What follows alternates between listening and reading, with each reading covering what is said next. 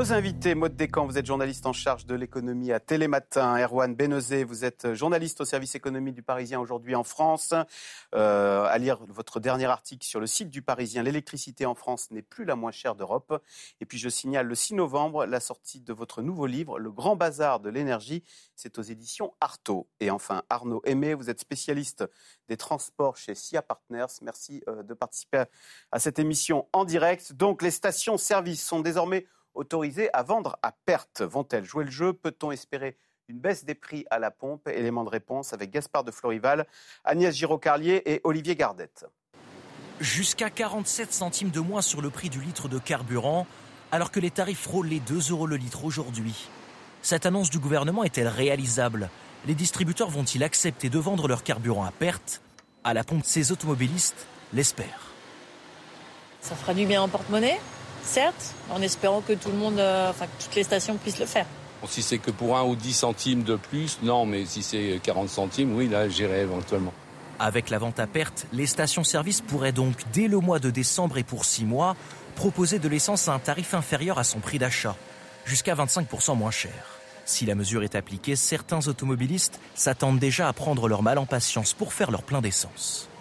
Vous connaissez les Français. À partir du moment où il y a une baisse de prix, tout le monde se rue à la pompe. On a vu ce qui s'est passé avec, le, avec la participation de Total euh, sur ces prix.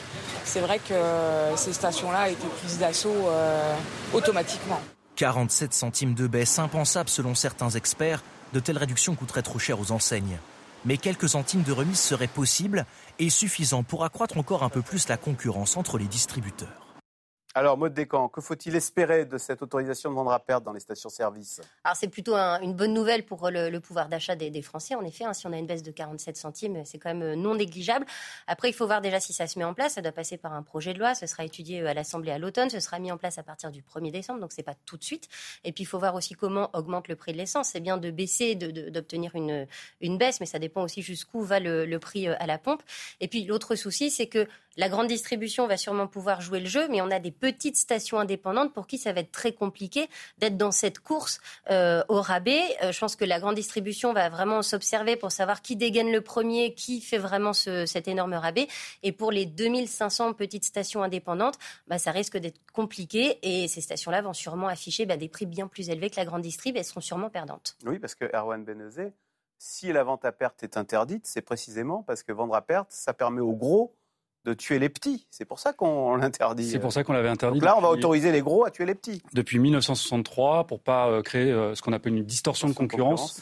Et, euh, et c'est exactement là ce que, le, au nom du pouvoir d'achat des automobilistes, donc sans doute pour une, une, raison très vertueuse, ce que le gouvernement est en train d'envisager pour lui-même ne plus remettre la main à la poche. Hein. Ça lui ah, c'est une façon de, de refiler ah bah, le bébé ah bah au secteur privé. Quoi. Ce qu'ils estiment, c'est qu'en 2022, c'est le public qui a, qui a le, secteur public qui a fait l'effort, l'État. Hein, ça a coûté 8 milliards d'euros euh, sur 2022, plus encore 1 milliard supplémentaire euh, sur le chèque carburant aux 10 millions euh, de ménages les, les, plus modestes en début de cette année. Donc 9 milliards, 9 à 10 milliards donc de, de, coûts. Et donc là, l'État aujourd'hui estime que chacun, c'est d'ailleurs ce qu'a dit Elisabeth Borne, la Première ministre, chacun doit faire un effort. Donc aujourd'hui, ce sont aux entreprises, au privé. Mais la question, c'est quel privé Comme le disait Maude, est-ce que c'est les, les, les, grands, la grande distribution Total Énergie, euh, euh, les, pétroliers euh, qui vont pouvoir, parce qu'ils ont de la trésorerie, parce qu'ils peuvent aussi, par vase communicant, notamment pour la grande distribution, peut-être réaugmenter des tarifs dans leurs magasins. Ils vont Ah, ils vendraient moins cher leur essence. C'est le risque. Ils se rattraperaient sur les produits alimentaires. C'est le risque, même si en termes d'image, ça serait, ça serait très dangereux de jouer ce jeu, mais la tentation sera forte et donc on va créer une distorsion de concurrence avec effectivement les plus petites stations il faut rappeler qu'il y en avait 40 000 stations-service dans les années 70. Il y en a moins de 11 000 aujourd'hui parce que bah, le secteur s'est tendu, ça rapporte peu d'argent, euh, elles font des, marges nettes qui sont très faibles. Euh, et donc, c'est le risque. Et effectivement, les syndicats ont commencé à s'exprimer dessus. Et il y a un fonds qui va être recréé. C'est le risque que euh, des stations-service, des petites stations-service indépendantes ne dans puissent, les campagnes, pas voilà, tenir et qu'elles ferment. Arnaud Aimé, alors on dit qu'il faut sortir de, des énergies fossiles. Est-ce que d'une façon très cynique, ces prix qui augmentent à la pompe, bah, c'est une façon de nous détourner euh, des voitures thermiques? Je veux dire, est-ce que la, Est-ce que ce n'est pas une bénédiction que le pétrole soit cher? Peut-être qu'on va se désintoxiquer plus facilement comme ça alors, je n'oserais pas dire que c'est une bénédiction euh, quand même, parce qu'aujourd'hui, on est très dépendant euh, au pétrole. Euh, et, les gestes politiques que fait le gouvernement à court terme peuvent accroître d'ailleurs cette, dépendance. mais ça favorise effectivement le véhicule électrique et ça favorise aussi le transport public pour, les métropoles. juste pour prolonger ce que disait Erwan, là où la mesure me semble mieux que celle de la ristourne un an, c'est qu'au moins, cette fois-ci, ça ne devrait pas coûter un pognon de dingue, on ne prend pas de l'argent public pour favoriser les énergies fossiles, c'est ce que vous voulez dire Les énergies fossiles, pour favoriser les importations, pour accroître notre dépendance euh, à. Cet argent va dans l'argent va dans les poches de l'Arabie Saoudite. Hein. Ah ben, cet argent contribue euh, à, à, soutenir la demande française de pétrole et le pétrole il n'est pas produit en France, donc ça contribue aux importations. Donc il y a un côté écologique, mais aussi un côté euh, économique euh, et, souveraineté. Donc au moins cette fois-ci, avec l'autorisation de vente à perte, ça ne devrait pas coûter une blinde pour euh, les finances publiques. Ça, c'est le point positif. Le point négatif, j'en vois plusieurs. déjà, c'est pas sûr que la grande distribution joue le jeu, parce que c'est pas sûr qu'elle puisse jouer le jeu. Aujourd'hui, dans la grande distribution, la distribution de carburant, c'est plutôt un produit d'appel. C'est pour faire venir les gens dans les hypermarchés. En fait, c'est déjà vendu souvent à prix coûtant. Parfois, les distributeurs se font 1 ou 2 centimes d'euros euh, le litre euh, de, marge, c'est-à-dire euh, rien du tout. Donc, si des distributeurs voulaient baisser et vendre à perte, eh bien, ça voudrait dire bah, soit creuser les pertes. Or, Erwan parlait des, gros contre les petits, mais même chez les gros, dans la grande distribution, bah, il y a des acteurs plus fragiles que d'autres. Donc ça peut se faire au bénéfice peut-être d'un Leclerc qui est devenu le premier distributeur, mais au détriment des autres qui peuvent être encore plus euh, fragilisés. Et puis, si les distributeurs ne veulent pas euh, s'endetter davantage, pas creuser leurs pertes, eh bien, ils vont se rattraper, comme le disait Erwan, sur le reste. Et le reste, c'est quoi? Bah, C'est le cœur de métier de la distribution. C'est l'alimentaire. Il y a déjà eu une inflation de plus de 20% en deux ans. Il ne faut pas attendre grand-chose quand même à vous entendre de cette autorisation de, vendre à perte. Ça va être quelques centimes euh, et à la marge pour des coups de promo. Quoi. Et il n'y a pas d'argent magique. Donc cet argent, il viendra d'une hausse des marges sur l'alimentaire, par exemple. Ça coûte 10 à 12 milliards pour l'État, ça coûterait de la même façon 10 à 12 milliards. Ce ne serait pas dans les mêmes ordres de grandeur, on peut l'espérer. Pour la, grande distribution. C'est une mesure aussi, je trouve, qui va creuser certaines inégalités. C'est-à-dire que si on habite à la campagne, on roule beaucoup, donc on fait souvent son plein d'essence, ce sont aussi des coins où il y a peut-être moins de grosses stations. Donc on va aller dans notre petite station qui ne peut pas offrir un rabais. Et donc c'est un peu la double peine parce qu'on a besoin de plus d'essence qu'on va payer plus cher que les autres. Ce que dit Maud, c'est que euh, l'INSEE l'a, a étudié. Euh, elle a étudié les effets de la, de la ristourne gouvernementale. Il faut se souvenir, moins 30 centimes euh, pendant toute une période, puis ensuite moins 10 centimes à la fin de l'année, l'année dernière en 2022. et ce qu'a vu l'INSEE, c'est que cette ristourne avait profité deux à trois fois plus aux 25% de ménages les plus aisés au détriment des 25% des ménages euh, les plus faibles. Donc si on devait... Euh, Pourquoi? Parce qu'ils roulent plus les ménages les plus aisés alors que les, ménages plus modestes on, on, peut imaginer que même avec la ristourne, le poids aujourd'hui du carburant est tel que ça ne, ça ne suffit pas euh, pour profiter aux ménages les plus faibles qui, comme le disait Maude, se trouvent beaucoup en zone rurale, ont sont énormément dépendants de leur voiture, doivent faire beaucoup de kilomètres, sans parler des professions euh, euh, comme les infirmières à domicile, etc. Euh, et, donc, c'est même avec une ristourne, alors encore moins avec la ristourne d'aujourd'hui, enfin la ristourne que veut le gouvernement via les, prix, même pas prix coûtants, ça, ça ne suffit pas.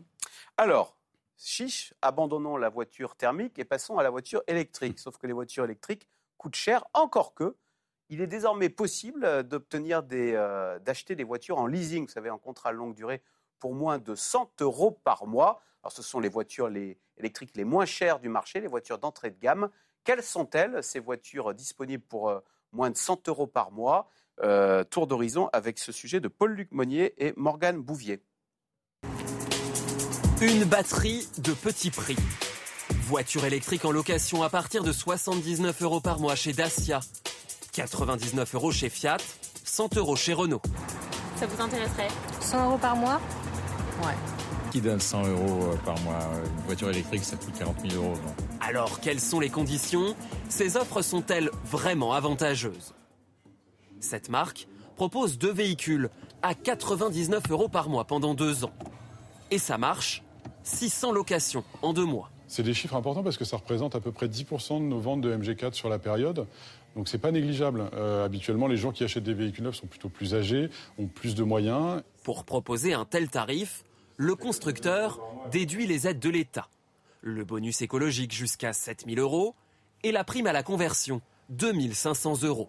Seuls les foyers modestes pourront donc louer à 99 euros en échange de la reprise d'un véhicule ancien. Les autres paieront plus cher. Attention aussi à bien lire les petites lignes. Prenons cet autre véhicule 130 euros par mois en location. Mais il faut s'engager sur 36 mois. Ne pas rouler plus de 500 km par mois. Et surtout, il faut faire un premier versement, un apport, 2000 euros. Des opérations avant tout marketing pour les experts. Alors Arnaud Aimé, ce qu'on vient de voir dans ce reportage, c'est que les voitures d'entrée de gamme à MG, en fait MG c'est chinois. Oui. Euh, et même la, la Dacia Spring, elle est fabriquée en Chine. En fait, les voitures électriques les moins chères du marché viennent de Chine. Oui, et pas seulement les moins chères du marché. Euh, les Tesla, qui sont plutôt dans les plus chers du marché, sont fabriqués à Shanghai en grande partie. Ils sont beaucoup importés de Shanghai, qui était une usine qui était en surcapacité. C'est pour ça que Tesla a voulu favoriser les importations vers l'Europe et a cassé le, les, prix de ces Tesla des modèles 3. Il y a un peu de production à Berlin, mais il y en a beaucoup euh, en Chine. Euh, MG, donc c'est une marque historique britannique, sauf que ça a été racheté euh, il y a une quinzaine d'années. Donc par- est-ce qu'on va tous rouler chinois, pour faire simple? Euh, bah, si on veut l'électrique pas cher, il faut, il faut acheter chinois. Alors, euh, aujourd'hui, les véhicules électriques sont beaucoup produits en Chine. Quand ils sont assemblés en Europe, c'est avec des batteries qui elles-mêmes viennent de Chine. La batterie électrique, c'est important pour un véhicule électrique, c'est euh, 35 à 40% de la valeur. Donc c'est vraiment énormissime. Euh, donc à court terme, les constructeurs euro- européens euh, se mettent à, faire évoluer leurs usines ou construire de nouvelles usines pour accueillir les modèles électriques. Euh, on peut tester Lantis ou, Renault par exemple. Par contre, à très court terme, euh, la batterie, elle est importée de Chine et avec des prix chinois. Donc ça qui permet quand même au modèle assemblé en Europe d'être d'être compétitif.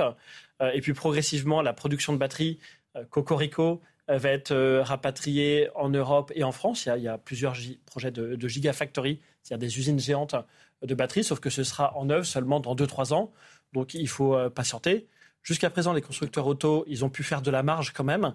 Par contre, avec l'arrivée des Chinois, ben, ça va écraser ces marges. Euh, Carlos Tavares, euh, Maud Descamps, l'Europe a déroulé le tapis rouge aux constructeurs chinois. Et c'est vrai que ces voitures fabriquées en Chine, on les subventionne. Euh, On donne de la- l'argent public pour aider les Français à acheter des voitures fabriquées qui viennent de Shanghai ou de je sais pas où. Ça, c'est- on marche sur la Je vais vous donner un chiffre. L'État français, chaque année, dépense à peu près 1 milliard d'euros pour le bonus euh, achat voiture électrique.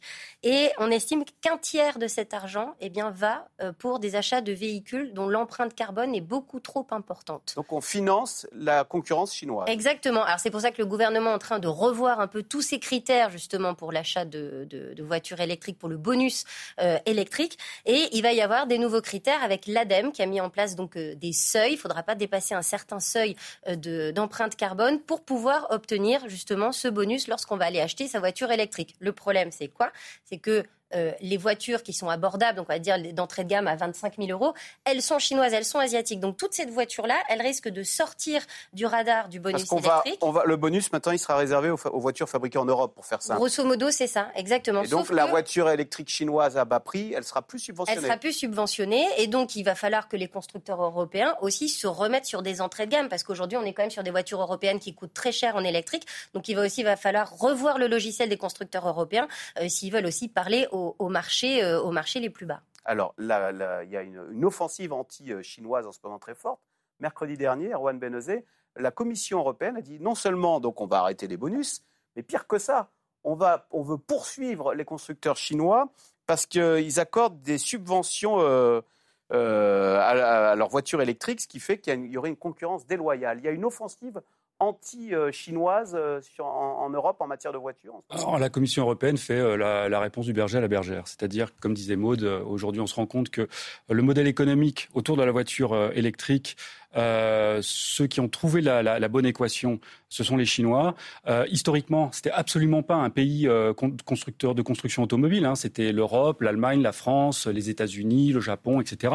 Euh, la Corée euh, du Sud euh, plus récemment. mais la Chine, non, elle existait très peu. D'ailleurs, au début des années 2000, quand ils faisaient, quand ils présentaient leurs premiers modèles, dans, notamment dans les grands salons, etc., ça ricanait un petit peu On parce que c'était des cercueils volants, des cercueils roulants. Des cercueils roulants. Ouais. Euh, disons que la, la finition n'était pas top, la, la, technologie non plus, etc. Mais ils ont énormément appris et aujourd'hui ils reviennent un peu en, en, en, deuxième, en deuxième course pour euh, présenter des modèles qui, là, pour le coup, sans jeu de mots, tiennent euh, très très bien la route et pour des coûts euh, de fabrication, de production et des, des, et, des, prix de vente qui sont bien moindres. Donc là, euh, ils sont vraiment en train. J'avais interviewé le, le, directeur général de l'Agence internationale de l'énergie, Fatih Birol. Il expliquait qu'il euh, y a encore quelques décennies, quand on voulait avoir une emprise même économique, on installait un peu partout dans le monde des, des, des, des militaires l'économie se, se, gérait aussi par, euh, par la défense. Aujourd'hui, il y a une, une réelle économie qui, euh, qui fait qu'on installe des usines de batteries, qu'on part à la conquête d'autres marchés avec des produits, et notamment les produits chinois. Euh, et aujourd'hui, il y a une véritable guerre économique qui est en train de se, de se, de se mettre en place. Et l'Europe essaye, euh, bon an, mal an, d'y répondre, mais l'équation est très complexe. Ils ont pris la 8% du marché des voitures électriques européens. C'est c'est beaucoup, hein. et cesse de progresser. Et, et ça n'est que le début. Euh, MG s'est installé il y a 2, 3, 4 ans peut-être euh, à Paris, euh, dans un ancien garage dans le 11e arrondissement, je crois. Euh, vous le soulignez, c'est une ancienne marque un peu euh, iconique. C'était une marque anglaise britannique. Que les Chinois ont racheté, les, les voilà. MG, c'était voilà. Ça veut dire Maurice Garage. Bah, Maurice est chinois maintenant. Et Maurice, c'était aussi les, les Austin, Austin Maurice. Enfin bref, ouais. ça, ça parlait dans l'inconscient collectif et symboliquement que la Chine ait racheté cette, cette, cette marque. marque. C'est un peu faire le cheval de Troie électrique. Ah C'est-à-dire, ça a été mettre le pied dans la porte et aujourd'hui, la porte, on ne peut plus la refermer. Et les Chinois sont en train d'arriver, mais avec de très bons arguments économiques. À nous d'y répondre avec euh, d'autres arguments économiques. À nous d'y répondre. Arnaud Aimé, est-ce que euh, Ursula von der Leyen est en mesure de dire aux Chinois, eh bien, écoutez, vos voitures, elles sont subventionnées, on n'en veut plus. Est-ce qu'on est en mesure, est-ce qu'on est prêt à un bras de fer, à entrer en guerre commerciale avec la Chine, ce grand pays qu'est la Chine? Bah, Pas sûr. Pas sûr. Euh, je ne sais pas qui vous appelez on. Euh, la France peut-être, mais l'Europe pas forcément, parce que dans l'Europe il y a la France, euh, il y a aussi l'Allemagne qui est de tradition quand même libre-échangiste. Euh, pour être plus précis, les constructeurs allemands ont fait de la Chine leur premier marché mondial.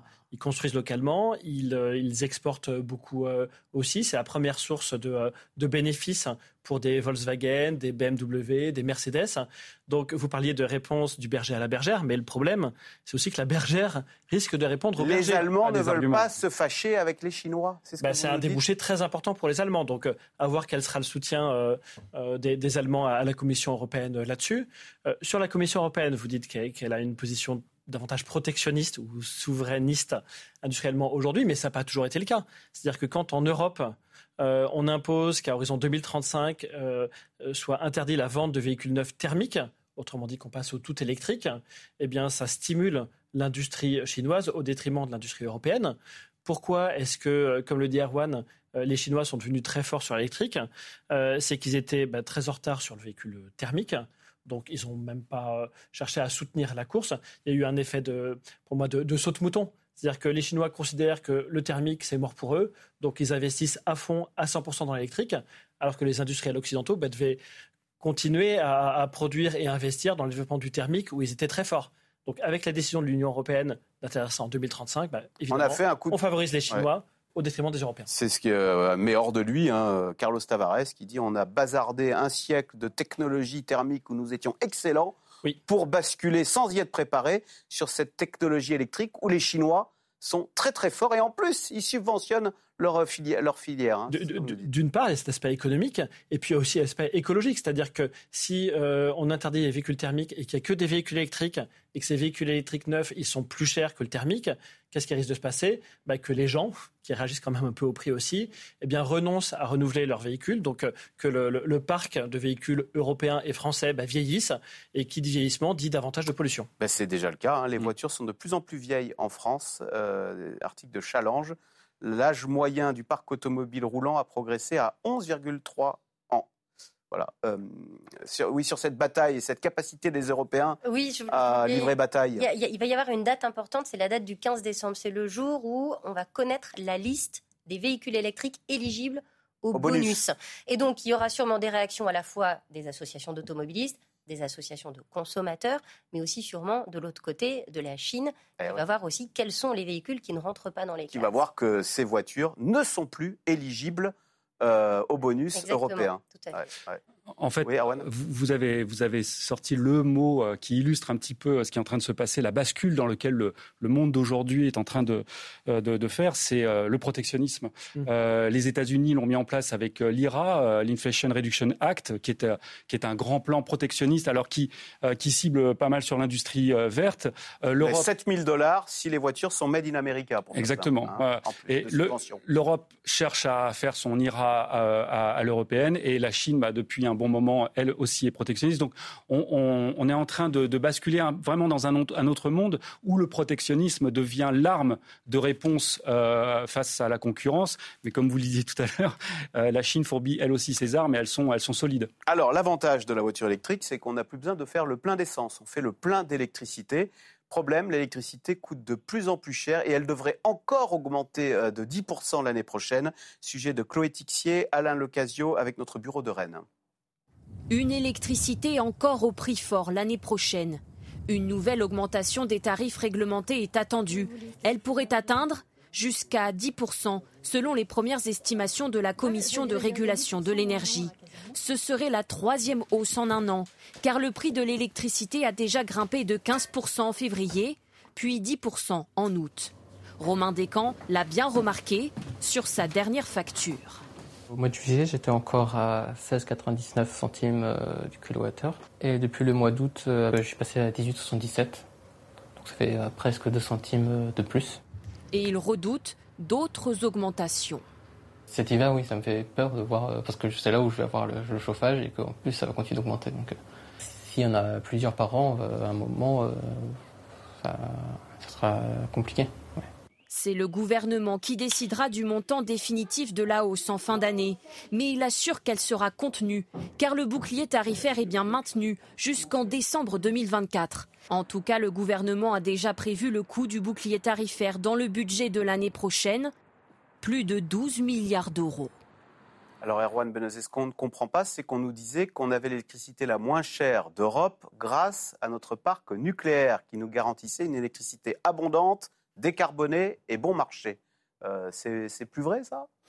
Alors, est-ce que ça l'a jamais été? Je pose la question. Pourquoi? Parce que à cette époque-là, quand on faisait les calculs, euh, on omettait certaines choses, euh, euh, notamment le, le, le- le recyclage du combustible, le démantèlement. Des, démantèlements. Voilà. Et donc, on, on s'appuyait sur le coût de production à l'instant T. Effectivement, à partir du moment où la construction de ce gigantesque parc nucléaire avait été amortie, ce coût tournait autour d'une quarantaine d'euros le mégawattheure. On a mangé notre pain blanc, en fait, c'est ce que vous dites, hein, notre pain blanc nucléaire. Il y a autre chose, c'est qu'il y a un deuxième coût qui n'était absolument pas pris en compte et qui nous revient aujourd'hui, pardon l'expression, en pleine figure, c'est le coût environnemental. Et euh, même si l'énergie nucléaire est décarbonée, notre façon de consommer euh, nous a, a, a- a construit un, un passif sur l'environnement. Et aujourd'hui, on doit quelque part le rembourser et même euh, ne, plus, ne, ne plus le faire peser sur l'environnement. Tout ça provoque un effet inflationniste sur le, la, production d'énergie. Si on veut produire propre, ça coûte bien plus cher et surtout aussi, et par exemple, on, s'adressait, on parlait des automobilistes, on le sait, hein, quand on a une voiture vieillissante, bah, il faut mettre plus d'argent souvent pour l'entretenir. Le parc nucléaire, c'est la même chose. Ce qui fait que euh, euh, la Commission de régulation de l'énergie s'est penchée sur le coût réel aujourd'hui euh, du mégawattheure de nucléaire et l'a augmenté. Donc on n'est plus autour d'une quarantaine de- d'euros, mais on serait plutôt au-dessus de 60 euros le mégawattheure, le coût de production. Ce qui veut dire que ça va avoir effectivement un impact sur les tarifs. On parlait de la hausse de 10%. Alors Bruno Le Maire a dit ça ne sera pas plus de 10%. La sémantique a quand même beaucoup évolué. Aujourd'hui, on a l'impression presque que le gouvernement dit euh, si c'est 10%, pff, On est ça content. va, on est, on est content. Euh, donc euh, la- la- les, les temps ont bien changé. Mais il y aura encore une autre hausse à prévoir. Enfin, en tout cas, il y a un autre calcul au mois d'août 2024. Et donc, on peut encore s'attendre à nouveau à, à de nouvelles hausses. Arnaud Aimé, du coup, euh, si on fait ces calculs, ça vaut toujours le coup de rouler électrique parce que l'électricité coûtant de plus en plus cher, faire un plein d'électricité, ça va tutoyer le plein d'essence, là, non? Sauf que l'essence aussi est amenée, je pense, sur le moyen terme, plutôt euh, à, augmenter. Euh, pour revenir sur ce que disait Erwan, parce que je ne suis pas tout à fait d'accord sur les sujets nucléaires. alors certes, on a mangé notre pain blanc, mais peut-être qu'on pourra à nouveau manger demain notre, notre pain blanc. si l'électricité nucléaire a, été bon marché, ben, c'est d'abord parce qu'elle a été entretenue sur les coûts de démantèlement, bah, les choses peuvent évoluer. On voit aux États-Unis que euh, la, durée de vie des centrales nucléaires a pu être portée à 80 ans. Donc euh, ça, il faut en tenir compte aussi euh, dans, les coûts. il me semble que si l'électricité est devenue plus chère en France, c'est qu'elle est devenue beaucoup moins disponible. La, maintenance, on en parlait tout à l'heure, la, maintenance des, des, centrales nucléaires est rendue plus lourde. Il y a eu beaucoup d'arrêts, notamment l'année dernière. Les coûts y sont fixes, les revenus y baissent. Euh, donc, euh, donc, donc, ça, ça diminue le, le pire n'est pas sûr, hein, d'accord. Le, pire n'est pas sûr, mais on n'a pas entretenu cette nucléaire. Pour, revenir sur le, pour, du point de vue de l'automobiliste, sur la pertinence de basculer de la voiture thermique à la voiture électrique, c'est un faux argument de dire mais l'électricité va coûter hors de prix. Ça, reste moins cher de Alors déjà, le concept du prix d'un plein pour le véhicule électrique euh, est très abstrait parce que autant le pétrole, ça se stocke et ensuite on peut vendre des litres de pétrole et ça a un prix bien connu à l'avance, autant l'électricité, ça ne se stocke pas. Donc pour l'industriel qui fournit euh, l'électricité à la pompe entre guillemets, eh bien le coût il est élevé si l'électricité elle est soutirée en période de pointe. Par contre le coût il est nul si c'est souterré en période creuse. Donc on pourrait recharger sa voiture électrique la nuit, par exemple, pour que ça coûte tout à fait. Donc tout euh, ça, ça, pousse les fournisseurs d'électricité et les opérateurs de bornes à construire un peu des offres d'abonnement. On peut imaginer que ça reste quand même beaucoup plus compétitif à la consommation qu'un véhicule thermique. Le problème du véhicule électrique, c'est bien sûr plutôt le coût initial. Aujourd'hui, ça coûte plus cher qu'un véhicule thermique. Maud Descamps, on disait tout à l'heure que le parc automobile français avait vieilli et que le nombre, les, ventes sont en chute libre. Est-ce que si, ben voilà, passer à l'électrique, ça fait peur euh, bon, puis on se dit, si j'achète une diesel, euh, je pourrais plus rouler dans le centre-ville. Est-ce que tout ça ne crée pas un attentisme mortifère pour, euh, je me mets à leur place, les vendeurs de voitures? Ah bah c'est bien sûr, c'est un peu le, problème aujourd'hui. Mais en fait, ce que vous soulignez, le, problème, c'est en effet le, prix de le prix d'entrée pour le véhicule électrique. C'est-à-dire que je pense que tout le monde serait d'accord pour passer à l'électrique, se dire ok, je roule vert. Enfin, y a, évidemment que tout le monde est pour. Sauf que quand vous voyez aujourd'hui les prix d'entrée sur l'électrique, c'est bien plus cher que du thermique. Donc, si vos bonus ne fonctionnent pas sur euh, les prix d'entrée de gamme, bah, finalement vous y renoncez. Si euh, votre véhicule est vieillissant, ça vous coûte encore beaucoup plus cher en entretien et en plus en carburant. Donc au final, vous dites pour les ménages les plus modestes, en fait, on est condamné, tout simplement. Et alors, oui. non, il y a un point sur la mobilité, euh, enfin sur la mobilité électrique. Euh, on, parle des prix de l'électricité aujourd'hui pour se recharger pour sa voiture électrique, mais il faut savoir que euh, les taxes sur l'essence, sur le carburant, hein, ça rapporte 40 milliards d'euros à l'État par an. C'est une manne pour pour l'État. Si en 2035 on arrête de vendre euh, des voitures euh, thermiques. On va donc moins consommer à la pompe et donc il va bien falloir que l'État trouve de l'argent ailleurs. Où est-ce qu'il va le trouver? Il risque de le trouver dans l'électricité dédiée à la mobilité. Ah, vous pensez que ça sera plus une taxe ah, bah. pétrolière, mais une taxe sur, ah, bah, je pense, oui, sur les recharges Je suis quasi certain. On se redonne rendez-vous dans 10 ou 15 ans, mais euh, il, est forcé, il est forcé que l'État, à un moment, se dise qu'il faut taxer l'électricité dédiée à la mobilité. Et donc, l'équation qu'on fait aujourd'hui entre l'électrique et le thermique, euh, elle risque d'être bien déséquilibrée euh, dans, dans, quelques années. Alors, en tous les cas, l'une des raisons qui fait que bah, on va bien être obligé de passer à la voiture électrique, c'est que les voitures thermiques euh, sont de plus en plus indésirables dans les centres-villes avec les fameuses ZFE, les zones à faible émission. On en parle beaucoup en France, mais c'est la même chose chez nos voisins. En Angleterre, la ZFE de Londres a été élargie. et vous allez voir, bien, les Anglais sont furieux, comme nous, et ils réagissent de la même façon contre ces zones à faible émission. Reportage d'Ambroise Boulais. Londres détient un nouveau record mondial, celui du plus grand péage urbain réservé aux véhicules polluants. Les propriétaires de voitures diesel antérieures à 2015 et essence d'avant 2006 doivent payer près de 15 euros par jour pour circuler. Une mesure injuste pour ces manifestants rassemblés devant Downing Street ça va nous coûter 30 euros par jour avec mon mari. Le maire nous fait payer pour aller travailler. Ce qui les intéresse, ce n'est pas la pollution, c'est l'argent. À côté de chez moi, il y a un aéroport avec des jets privés qui polluent. Mais si je sors ma voiture de chez moi, on me fait payer 15 euros. Ce sont des caméras comme celle-ci qui relèvent les plaques d'immatriculation pour réclamer la taxe. Signe de la colère des automobilistes, des centaines d'entre elles ont été vandalisées ces dernières semaines. On ne sait pas s'il faut s'en réjouir, mais les Anglais réagissent de la même façon que, que nous. On croyait qu'on était les seuls Gaulois euh, réfractaires. réfractaires. Alors c'est drôle, on s'est euh, on, on s'est longtemps comparé à l'Allemagne pour, euh, pour plein de choses. Et puis depuis quelques temps, on se compare aussi beaucoup. Enfin, en tout cas, on observe ce qui se passe euh, en Angleterre. C'est presque le, un peu un laboratoire de la colère. hein. Souvenez-vous, euh, les, les ménages anglais faisaient grève de, pour ne pas payer Payer les factures de gaz. Voilà, exactement. Et donc aujourd'hui, euh, bah, on s'attaque à l'automobile parce que le- le- le- l'Angleterre et notamment Londres, effectivement, a mis en place des, des- des zones à faible émission depuis un bon moment avec des, des péages euh, urbains. Et euh, il faut rappeler que bah, euh, c'est ce qui va se passer ici en France. Euh, 43 agglomérations en France doivent appliquer, mettre en place des ZFE euh, d'ici 2025.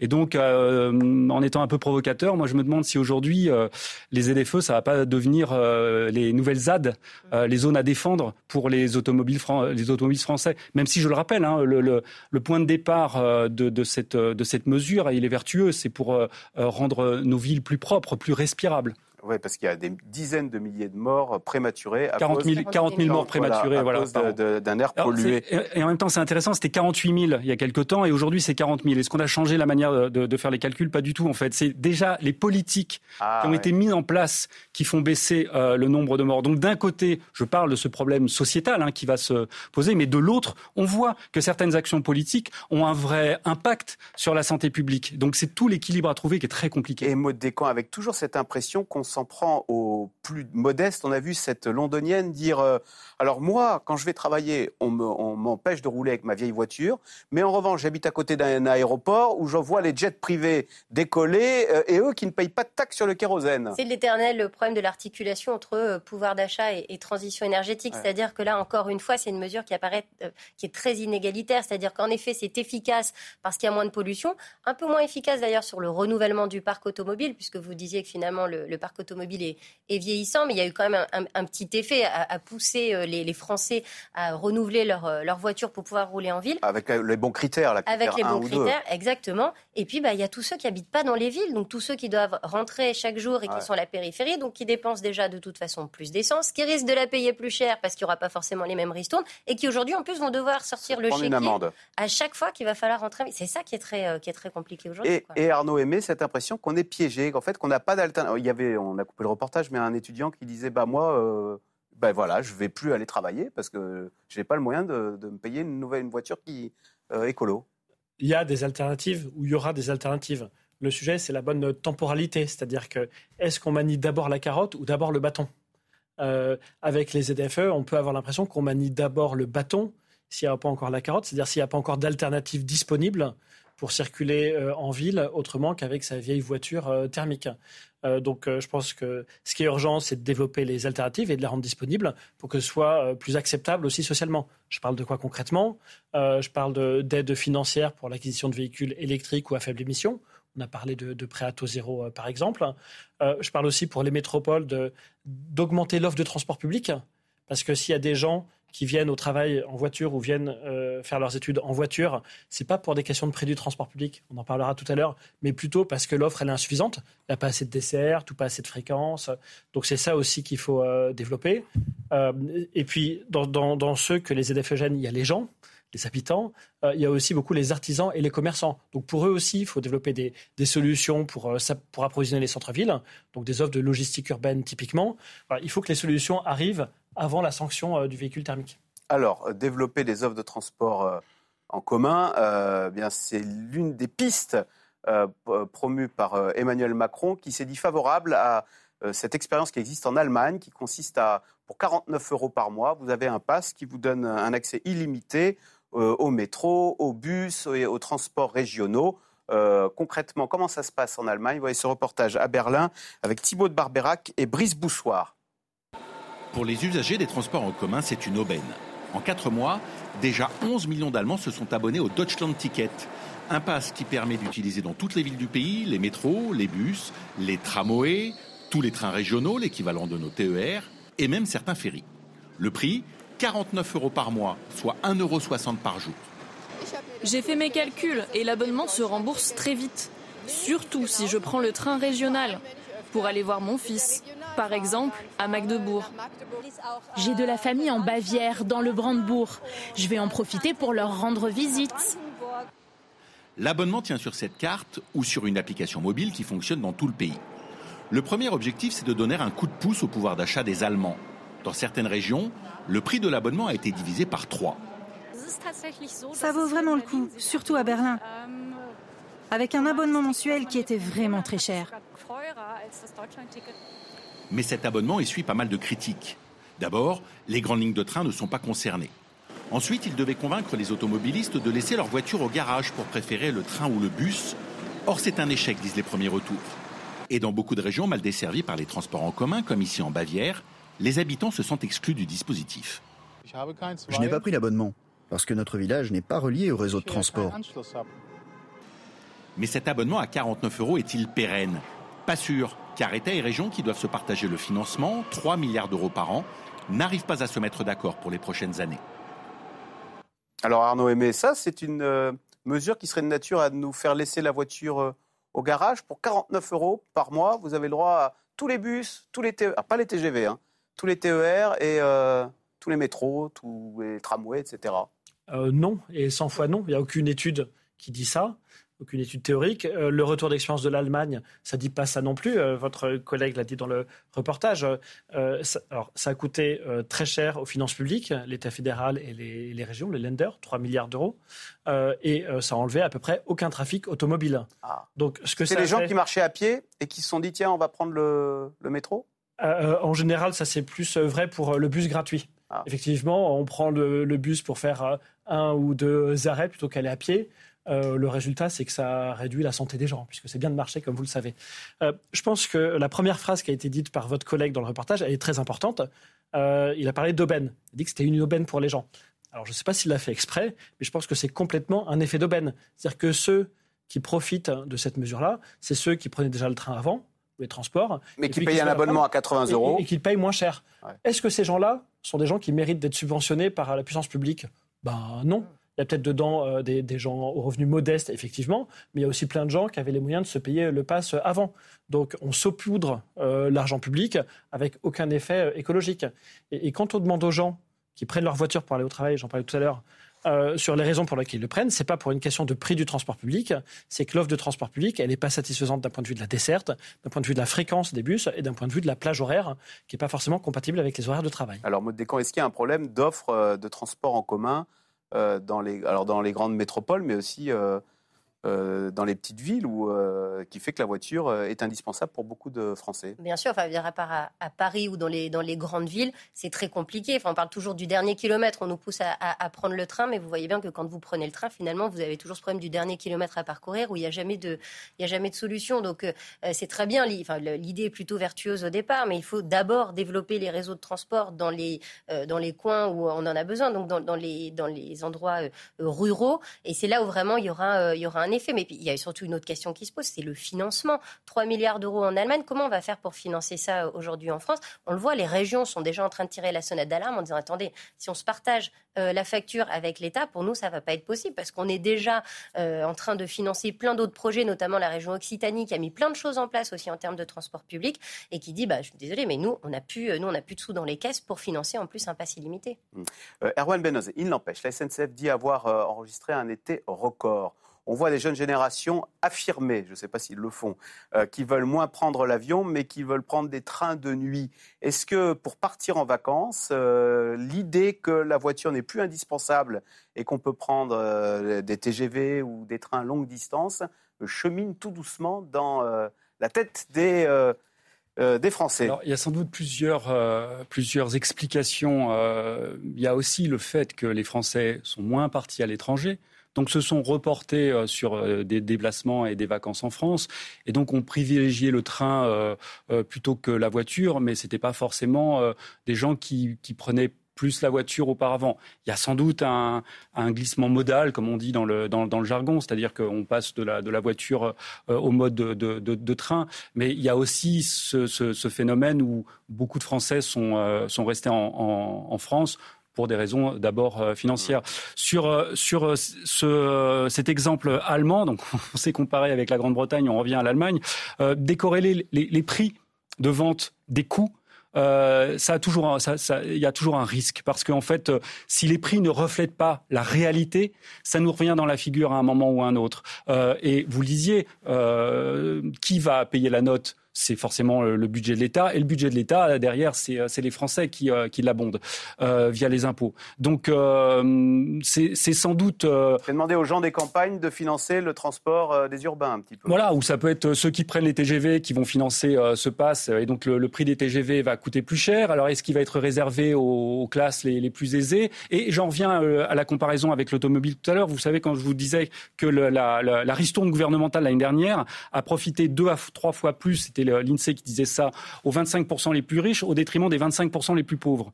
Eh ben, ce genre de, passe, si ça profite d'abord aux gens qui utilisent le train, qui avaient un abonnement plus cher, finalement, ça risque à la fin d'être au détriment là aussi des classes les plus pauvres. Alors le TGV, qui est un mode de transport euh, décarboné en France, hein, où l'électricité euh, est décarbonée, euh, souffre, est souvent accusé d'être trop cher, au point que l'avion, pour, pour faire un Paris-Nice ou un, ou un Paris-Marseille, l'avion peut revenir moins cher. Ben justement, l'une des idées de Clément Beaune, euh, plutôt que de baisser le prix du TGV, c'est d'empêcher les prix trop bas dans l'aérien. Euh, c'est une piste qu'il a lancée. C'est un sujet de Baptiste Guy euh, Chartier, Agnès Duprat-Robigny et Patrice Hacher. Serait-ce la fin des petits prix pour les billets d'avion? À en croire l'annonce du ministre des Transports Clément Beaune, l'instauration d'un tarif minimum pour voyager en Europe serait dans les tuyaux. Aujourd'hui, il est facile de dénicher des petits prix à la dernière minute, comme ce Paris-Lisbonne à 20 euros, un Paris-Athènes à 33 euros ou Londres au départ de Lyon à 27 euros. À l'aéroport d'Orly, l'idée de mettre à bas ces prix attractifs ne fait point l'unanimité. Ce qui me gêne énormément, c'est que maintenant, pour la moindre chose, on nous grappille de l'argent, on nous grappille de l'argent. De... Pour des raisons écologiques, oui, pourquoi pas C'est dommage. C'est quand même un bon marché d'avoir des billets euh, à ce prix-là. Dans la ligne du mire du gouvernement, favoriser la transition écologique. Car aujourd'hui, ces prix attractifs ne couvrent pas le coût réel d'un passager bien plus émetteur de gaz à effet de serre que le train. Alors, Erwan Benozé, est-ce que c'est vrai que c'est toujours un peu choquant de voir que le TGV est plus cher que l'avion? Donc c'est l'avion qui n'est pas assez cher, qui ne paye pas euh, pour euh, ses nuisances environnementales, le problème? Alors déjà, vous vous souvenez, hein, le gouvernement a, a, mis en place une loi euh, pour euh, tenter d'interdire euh, les vols en avion qui seraient, alors j'ai plus les détails. Une alternative ferroviaire de, deux, heures, et demie, c'est ça, voilà, voilà, Et puis en fait, il y a eu tellement de dérogations que cette loi, elle fait long feu, et, et finalement, ça n'aura que très peu d'impact. après, c'est intéressant le, ce que dit Clément Beaune, parce que quelque part, il illustre ce que je disais juste avant, c'est-à-dire le, le, fait que les coûts doivent refléter les prix. Et, et donc d'un côté sur le ferroviaire, même si effectivement c'est a priori moins polluant, euh, ben on, on, est en train de, on réfléchit à mettre en place euh, un tarif qui ne reflèterait pas euh, les vrais coûts. Et de l'autre côté, Clément Bondi, il faut absolument dans l'aérien euh, que ça, que ça euh, reflète les vrais coûts, y compris environnementaux. Et donc il faut, il faut arrêter les, les, les, billets à, à 10 ou 20 euros dans l'avion. Et donc sur un on, a l'impression que c'est du deux poids deux mesures. Il y a une logique contraire qui s'applique dans l'aérien, qui s'applique pas dans, le train, même si effectivement, au départ, le train est moins polluant que l'avion. Alors, euh, Arnaud Aimé, est-ce que aussi euh, il faut prendre en compte le fait que la France est le pays d'Airbus Les gens d'Airbus disent vous êtes bien gentils, euh, on va casser notre outil industriel, et puis nous, si vous nous taxez, on n'aura plus d'argent pour investir dans l'avion du futur, parce que l'aérien aussi essaye de, décarboner. Alors, ils y sont mi-tard, hein. Pendant très longtemps, ils pensaient que la dernière goutte de kérosène serait pour eux. Mais là, ils ont pris conscience qu'il y avait point de salut euh, dans le, les énergies fossiles concernant l'aéronautique. Alors déjà, je ne pense pas qu'il y ait de lobbying particulier d'Airbus. C'est-à-dire que le marché français pour Airbus, bon, ben, c'est la taille de la France par rapport au monde entier, c'est-à-dire euh, rien du tout. Non, mais Dassault est très inquiet quand même de, de la vague anti-jet privé euh, qui, euh, qui fait face, enfin qui émerge partout dans le monde. Alors, elle émerge pas du tout partout dans le monde. Elle émerge euh, en, Europe en, Europe et on, on, demande à ce que ça se, ça se concrétise. Euh, déjà, je voulais dire que j'étais pas d'accord avec votre introduction du sujet. Euh, vous dites que le train est plus cher que l'avion, mais nous, chez SIA, on a fait pas mal d'études et de tests. Dans 90% des cas, le train est moins cher que l'avion. en particulier, bah, si vous circulez en famille, parce que la SNCF propose bah, des tarifs enfants hyper attractifs. Si vous achetez votre carte commerciale, votre carte avantage, alors que dans l'aérien, il n'y a pas de carte commerciale qui plafonne les prix. Donc c'est sûr que si on regarde le prix d'un billet de train pour partir le vendredi soir, qu'on regarde la veille, euh, qu'on n'a aucune carte commerciale, qu'on voyage seul sans enfant, parfois ça peut être moins cher que l'avion, mais c'est quand même un cas rare. Je rappelle Ce que vous dites, c'est qu'en fait, il y a un ressenti euh, sur le, la cherté du TGV qui est pas forcément qui ne résiste pas à l'épreuve des faits. Bah, effectivement, je suis pour analyser les chiffres. C'est quoi les chiffres? C'est que les trains, les TGV, ils sont pleins les TGV sont pleins. Donc peut-être que les billets paraissent chers aux gens que vous interviewez sur le trottoir, mais en tout cas, ils achètent les billets et ils préfèrent prendre le train, tous ces gens-là, ces trains qui sont pleins à craquer, plutôt que prendre la route ou plutôt que prendre l'avion. Euh, donc euh, le, résultat économique montre que, ces trains sont pleins. Je pense que le vrai sujet, le vrai problème sur les trains, c'est peut-être qu'il n'y a pas assez de trains, euh, notamment en, en, période de pointe. Et s'il n'y a pas assez de trains, c'est qu'il y a peut-être en France pas assez de rames. Et s'il n'y a pas assez de rames TGV, une rame, ça coûte 30 millions d'euros. C'est peut-être aussi que les opérateurs ferroviaires font pas assez de bénéfices pour pouvoir investir suffisamment dans des rames supplémentaires. Alors même si on a vu euh, la concurrence, hein, euh, avec les Espagnols là, qui sont entrés sur le marché français, les Italiens, et je pense qu'il faut font baisser les prix. Hein. Alors ils les font baisser un tout petit peu. Pourquoi? Non pas parce qu'il y a une guerre des prix, parce qu'on voit que les prix d'appel de Trenitalia ou de la Renfe euh, sont pas moins élevés que, que les prix d'appel de la SNCF, donc il n'y a pas de guerre des prix. Pourquoi il n'y a pas de guerre des prix? Les concurrents de la SNCF le disent fort bien. Ils disent que le, péage, euh, ce, qui, est facturé par le gestionnaire d'infrastructure pour utiliser le réseau ferré est deux fois plus élevé en France que chez les voisins européens. Donc ça empêche les transporteurs ferroviaires de faire baisser leurs prix. Oui, mode décan sur le. oui, vous avez souligné un point important qui est comment est-ce que l'aéronautique va financer l'avion vert de demain Et c'est vrai que mm. c'est une vraie question qui se pose aujourd'hui. On comprend en effet que le secteur soit vent debout quand on parle d'interdire euh, les billets à bas coût, parce qu'ils peuvent se dire que c'est un moyen de, faire entrer euh, de l'argent dans les caisses. Mais c'est vrai qu'il va falloir le, trouver euh, cet argent et qu'il va falloir que ça se fasse aussi en concertation potentiellement avec, bah, avec les États pour trouver une source de revenus pour pouvoir en effet développer, faire de la recherche et développement et trouver une, mm. solution pour les avions de demain. Mm. Oui. Juste une petite remarque environnementale. Euh, quand on parle d'avion vert, je vais être un peu provocateur, mais pour moi c'est quasiment un oxymore. Euh, L'avion n'est pas vert. Et même si demain on y injecte un peu de, de biocarburant. Ils font un peu de greenwashing quand ils vous promettent un avion moi, vert. je trouve un, peu beaucoup. Euh, et puis quand Emmanuel Macron au dernier salon du Bourget euh, s'appuie sur toute la technologie pour demain verdir l'aviation, il faut se rappeler que c'est 6% de trafic aérien en plus chaque année. Euh, et si on met un peu de biocarburant là-dedans, c'est pas ça qui va sauver la planète du tout. Euh, donc euh, l'avion vert aujourd'hui, pour moi, c'est l'arbre qui, cache un petit peu la forêt. Et quand on voit l'Inde acheter à Airbus 500 avions, je crois, et même ils en ont acheté aussi 200. Je crois qu'Airbus et Boeing, là je parle sous votre contrôle. Il y en a un millier pour 2020. Je crois qu'ils envisagent de doubler leur flotte dans les 20, 20 prochaines années. Hein. oui, parce que ce qui se passe en Europe, on s'en moque, la population mondiale et la croissance mondiale, elle n'est pas là. Ce qui mm. compte, c'est la mm. croissance des classes moyennes en Chine et en Inde, et c'est ça qui pousse le secteur. Pour revenir à la, mesure de Clément Beaune, s'il interdit aux sociétés low cost ou aux autres compagnies euh, traditionnelles euh, de proposer des prix bas, qu'est-ce qui va se passer? Bah, Juste euh, les avions, les vols, ils seront moins remplis, il y aura moins de gens à bord, mais ça ne va pas diminuer la pollution. Juste, il y aura moins de gens à bord. Mm. Il n'empêche, il y a une demande quand même de, taxer davantage le kérosène, et c'est vrai que ça reste quelque chose d'incompris. C'est pourquoi est-ce qu'il y a autant de taxes euh, quand on met du pétrole dans sa voiture, et qu'il y en a aussi peu quand on met du pétrole dans son avion? Il y a un témoignage euh, dans le, à Londres. Euh, vous avez cette dame qui dit moi, au-dessus de ma tête, j'ai des avions qui n'arrêtent pas de passer, mais par contre, si je dois prendre ma voiture, je vais payer 15 euros.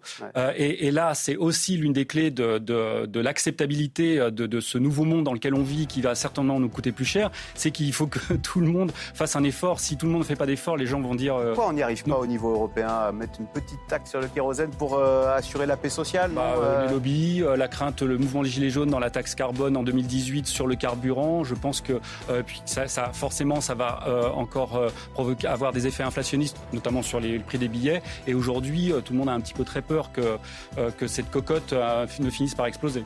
C'est le ras-le-bol fiscal hein, qui et, des prix. Qui clignotent et, des prix partout. Merci beaucoup d'avoir participé à cette émission. Alors demain, c'est une spéciale euh, Charles III avec la visite du roi d'Angleterre en France. Édition spéciale sur France Info à partir de 13h30 avec toute la rédaction mobilisée. Mais nous, dès 9h30, euh, euh, on sera au rendez-vous pour parler de cette visite de Charles III dans l'info C'est clair. Bonne journée sur France Info. À demain.